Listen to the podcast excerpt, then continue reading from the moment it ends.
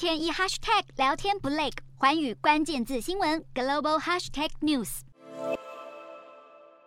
中国在台海的一系列大规模军演，美国方面也有动作了。十三号和印尼等亚洲盟国进行实弹演习，防止进一步的区域性冲突。美国和印尼这场名为“加鲁达之盾”的年度演习，今年改称为“超级加鲁达之盾”，范围和规模都比往年大出许多。虽然白宫表示这次的演习目的呢，并非针对任何国家，不过印太司令部司令海军上将表示，演习确实和中国日前在台海大军演的行动有关。然而，中国将美印扩大演习的行为视作威胁，并且指责美国是在组建类似北约的印太同盟。不过，可能是不想和中国硬碰硬。印尼方面否认扩大演习规模是因为台海情势，更说这场演习是先前就规划好的。